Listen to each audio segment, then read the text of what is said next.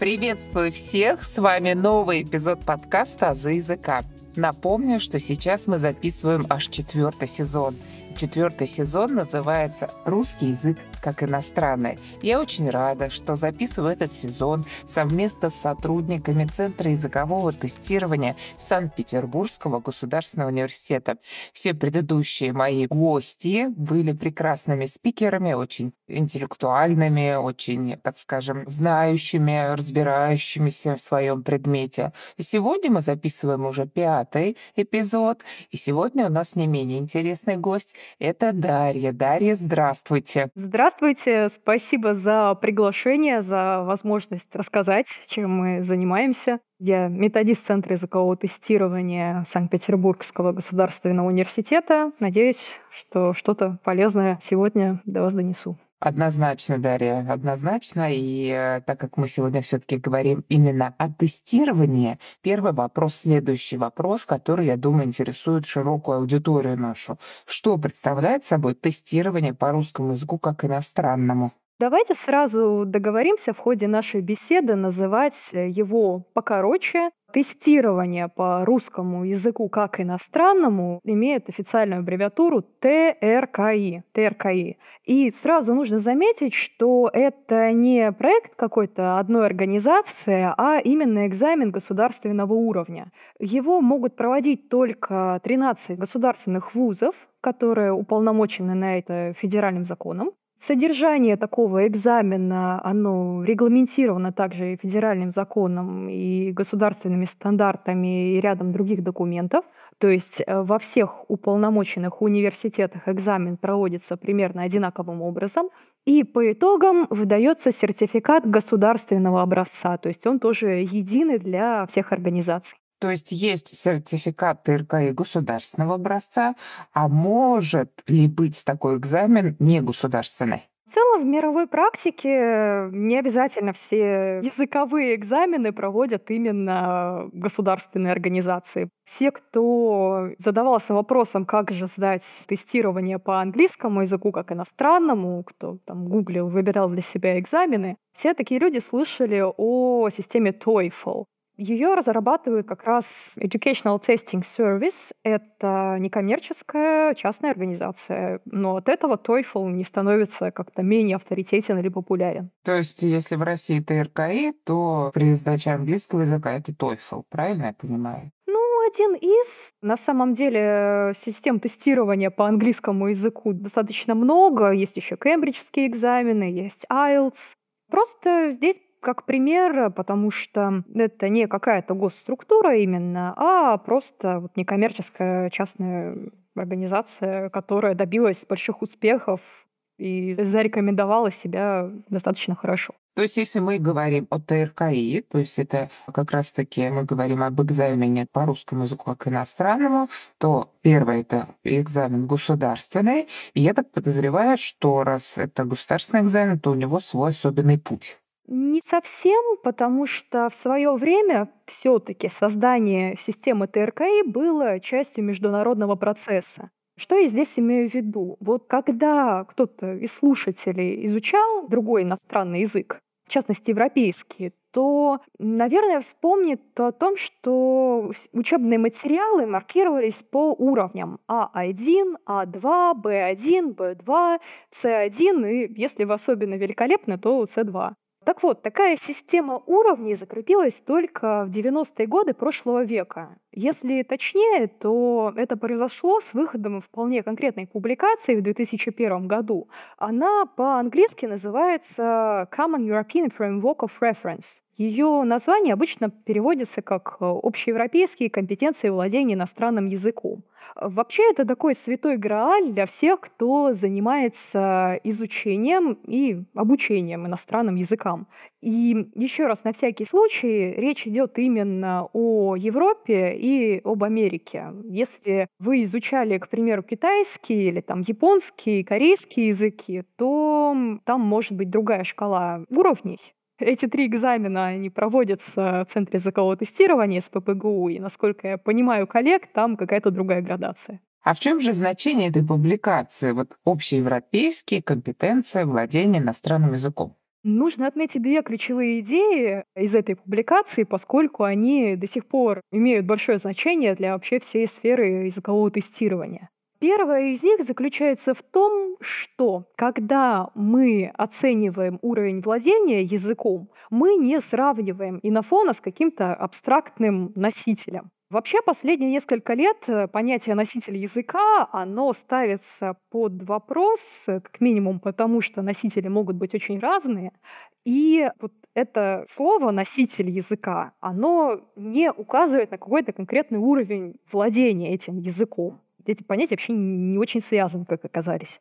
Теперь чаще используют оппозицию там первый и второй язык, или там первый и не второй. И теперь принято разделять э, стадии освоения иностранного языка на шесть уровней, которые я раньше перечислила от А1 до С2. Это как раз та самая ключевая идея. Разделение на уровне основано на том, для каких целей иностранец будет использовать этот язык. Я здесь не имею в виду профессию иностранца, скорее первая цель — это выживание в иноязычной среде. То есть когда вы можете на базовом уровне объяснить, там, что вы хотите есть, пить и спать, сначала наполовину на языке жестов, часто повторите, пожалуйста, а потом уже какими-то связанными высказываниями и разнообразной лексикой. Вторая цель в этой лестнице — это получение образования на изучаемом языке. И, пожалуй, третья, самая продвинутая ступень — это использование изучаемого языка в профессиональном общении, когда вы уже свободно владеете деловым этикетом, понимаете сложную проблематику, читаете художественные произведения и так далее.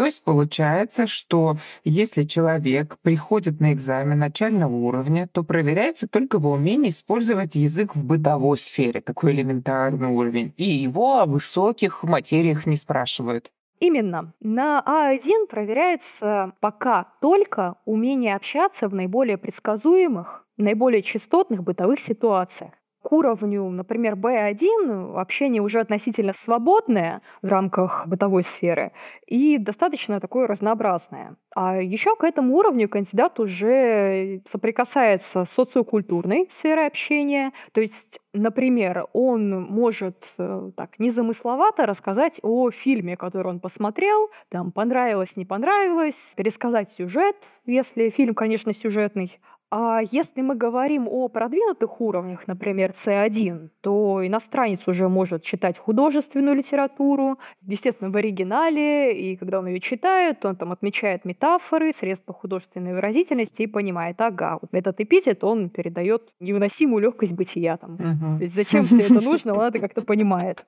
Вот. А еще на уровне C1 мы будем спорить с кандидатом на какую-то глобальную социально значимую проблему, там глобальное потепление, социальное неравенство, и ему нужно будет как-то еще отстаивать свою позицию. То есть это очень показательное задание, очень интересное всегда. И к чему все это? Поняли, что владение языком — это именно лестница из нескольких ступеней. И каждую эту ступень нужно оценивать как-то по-своему. К этому пришли только в 70-х годах прошлого века, а раньше было не вполне понятное деление на черное и белое, там, на выучил или не выучил язык. Спрашивается, что вообще подразумевается, когда говорится «выучил язык». Это докуда он дошел? Да, естественно, и вот говорить о том, что выучил, не выучил, конечно же, неправильное деление нашей ступени, оно, наверное, более логично. И вот уже вы говорите в конце 70-х годов, да, то есть почти 50 лет мы используем вот эту градацию, получается, да, А1, А2, Б1, Б2,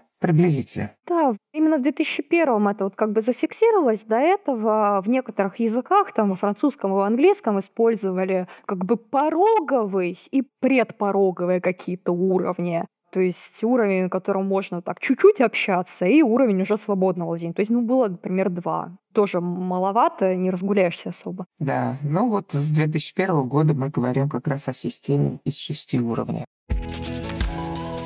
Но вы, Дарья, упомянули ведь еще одну идею, которая повлияла на современные подходы к тестированию. Расскажите о ней подробнее. Вторая идея заключается в том, что когда мы проводим тестирование, мы оцениваем именно умение общаться на изучаемом языке. Не как-то в отдельности знания грамматики или отдельно, там, как человек о себе рассказывает или как пишет эссе. Дело в том, что когда мы в жизни коммуницируем, мы используем не один канал информации. Мы и воспринимаем ее на слух, и читаем какие-то письменные тексты, создаем их сами, и продуцируем монологи и реагируем на реплики собеседника. Интеракция — это тоже отдельное умение. Все это даже не полный список, то, что я перечислила. А еще есть разные сферы и разные ситуации общения. И в разных сферах и ситуациях используются разные языковые средства. Поэтому на начальных уровнях мы берем что-то наиболее очевидное, элементарное, самое необходимое, а потом постепенно движемся к сложному. То есть спектр языковых средств, он расширяется. Но даже достичь такого очень элементарного уровня с очень предсказуемым, простым, медленным общением, как А1, это тоже своего рода достижение. Это тоже можно обозначить получением сертификата, что вот я достиг. Естественно, с нуля изучения языка, такого языка, как русский, это же как полет в космос, я всегда говорю, да? То есть это человек, который попадает в совершенно другую среду, да. языковую, да, культурную, да, да. и вот этот вроде бы элементарный уровень, это же пот и кровь, хотела сказать, студента и преподавателя, смешанный со слезами еще, я бы сказала. Да, вот несмотря на то, что стандарт элементарного уровня указывает на то, что уровень А1 достигается там за 120 часов, все-таки достижение А1 для разных языков может занимать разное количество времени разное количество усилий. Это зависит как от индивидуальных особенностей студента, так и от типа его родного языка, насколько он там далек или близок от русского. Поэтому это нормально, что там какой-то условный сферический немец в вакууме быстрее освоил английский язык, а для того, чтобы достичь такого же уровня в русском языке, он потратил там насколько-то больше времени. Прогресс может иметь разный темп. Конечно, конечно. У меня возник вот такой вопрос. Вот вы говорите о коммуникативных умениях, да? А как именно проверяется коммуникативное умение? Применимо к тестированию по русскому языку как иностранному, они проверяются пятью субтестами на каждом из шести уровней. Мы называем субтестом такой блок экзамена, который проверяет э, умение одного из э, видов речевой деятельности. Это аудирование, говорение, чтение и письмо. А еще есть субтест, который отдельно проверяет знание лексики и грамматики. Его наличие в ТРКИ — это вообще его отличительная особенность, потому что многие языковые экзамены, они отказываются от проверки лексики и грамматики в отдельности. Они, как правило, используют это как параметр оценки там, устного ответа кандидата или его письменной работы. А вот в ТРКИ, о котором сейчас мы говорим, проверка грамматики и вот этот субтест по грамматике, это что такое? Это дань школьной традиции или как? Не сказала бы, что это дань какой-то школьной традиции мы все-таки убеждены, что для эффективного общения на русском языке особенно важно иметь устойчивые грамматические навыки. Склонение и спряжение в русском языке имеют вполне конкретную функцию. Они указывают на связь между словами в предложении. Если мы берем язык другого строя, то там такая связь формируется с помощью фиксированного порядка слов. А в русском языке, как мы помним, порядок слов относительно свободный. Получается, что если при таком зыбком порядке слов иностранец еще и неправильно использует словоизменения, то у нас речь и не очень понятная. Друзья, прошу ставить лайки на Яндекс Музыке, а также 5 звезд и отзывы на Apple Podcasts. У вас есть возможность читать тексты моих эпизодов. В описании эпизода есть ссылки на сайт Boosty и на сообщество ВКонтакте, где за донаты вы сможете читать тексты. Подписывайтесь на Азы языка, чтобы не пропускать новые эпизоды. Скажите, пожалуйста, вот эти пять субтестов, о которых вы говорили, как они выглядят? Из чего состоят? Ну, закономерно, что субтест говорения представляет собой беседу кандидата с экзаменатором. А на субтесте письмо мы просим в письменном виде ответить на какие-то вопросы и проверяем, что там написал кандидат. Субтесты лексика, грамматика, чтение и аудирование — это почти полностью задание закрытого типа на выбор правильного ответа. То есть э, кандидат читает задание и отмечает э, правильный ответ в специальной табличке. На уровнях C1 и C2 в субтесте лексика и грамматика есть несколько заданий, где кандидат не выбирает уже готовый ответ, а придумывает его сам и записывает в специальный бланк на бумаге. А вот у меня возникает вопрос, у наших слушателей, наверное, тоже. А кто придумал эти субтесты? И кто решил, что такие задания вообще нужны? Для того, чтобы в этом разобраться, нужно вернуться к э, истории этого экзамена. В 90-е годы за его разработку отвечали ученые из четырех российских вузов. Это МГУ, Московский государственный университет, СПБГУ, Санкт-Петербургский государственный университет, Российский университет дружбы народов, РУДН, и Санкт-Петербургский политехнический университет. Так вот, группа экспертов из этих университетов создали такой набор материалов, которые и сейчас показывают нам, как должен выглядеть тест, там, какие в нем задания, сколько, какое содержание и так далее.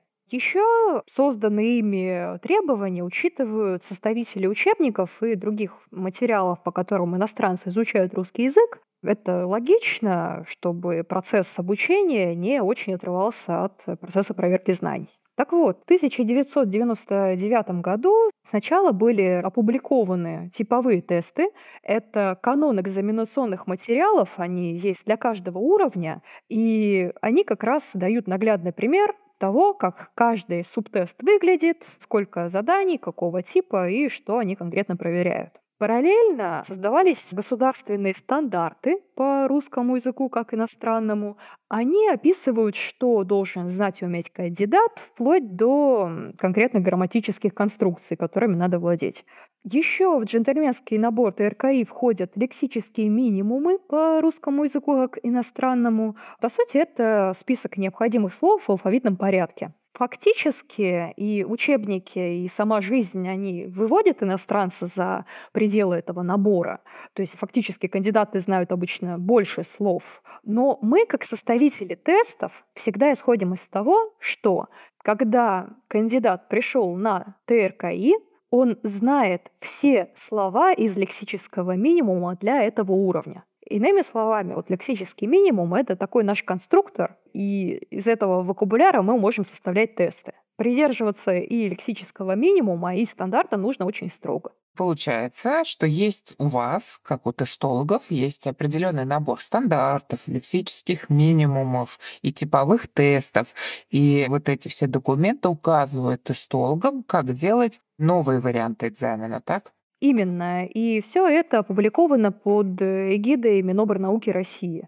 И раньше была такая договоренность, что экзаменационные материалы для уровней А1, А2 и Б1 делают в МГУ, а тестовые материалы на уровне Б2 и выше, там С1, С2, их изготавливают в Санкт-Петербургском государственном университете.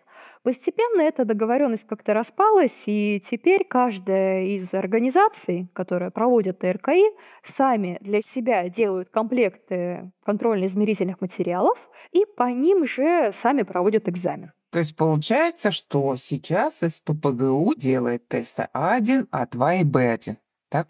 Да, конечно, так и происходит. Вообще нельзя сказать, что все 13 организаций, которые могут проводить ТРКИ, действительно этим одинаково активно занимаются. И СПБГУ в этом плане лидирует по количеству зарубежных центров тестирования, то есть площадок за пределами страны, где можно сдать тестирование по русскому языку как иностранному. Последний раз, когда я считала, было около 110 таких площадок. Ого. И это практически равно той цифре, если вот у оставшихся 12 организаций количество их центров суммировать. Почти столько же у одного из ПБГУ. Вы лидеры в этом плане. Да, да.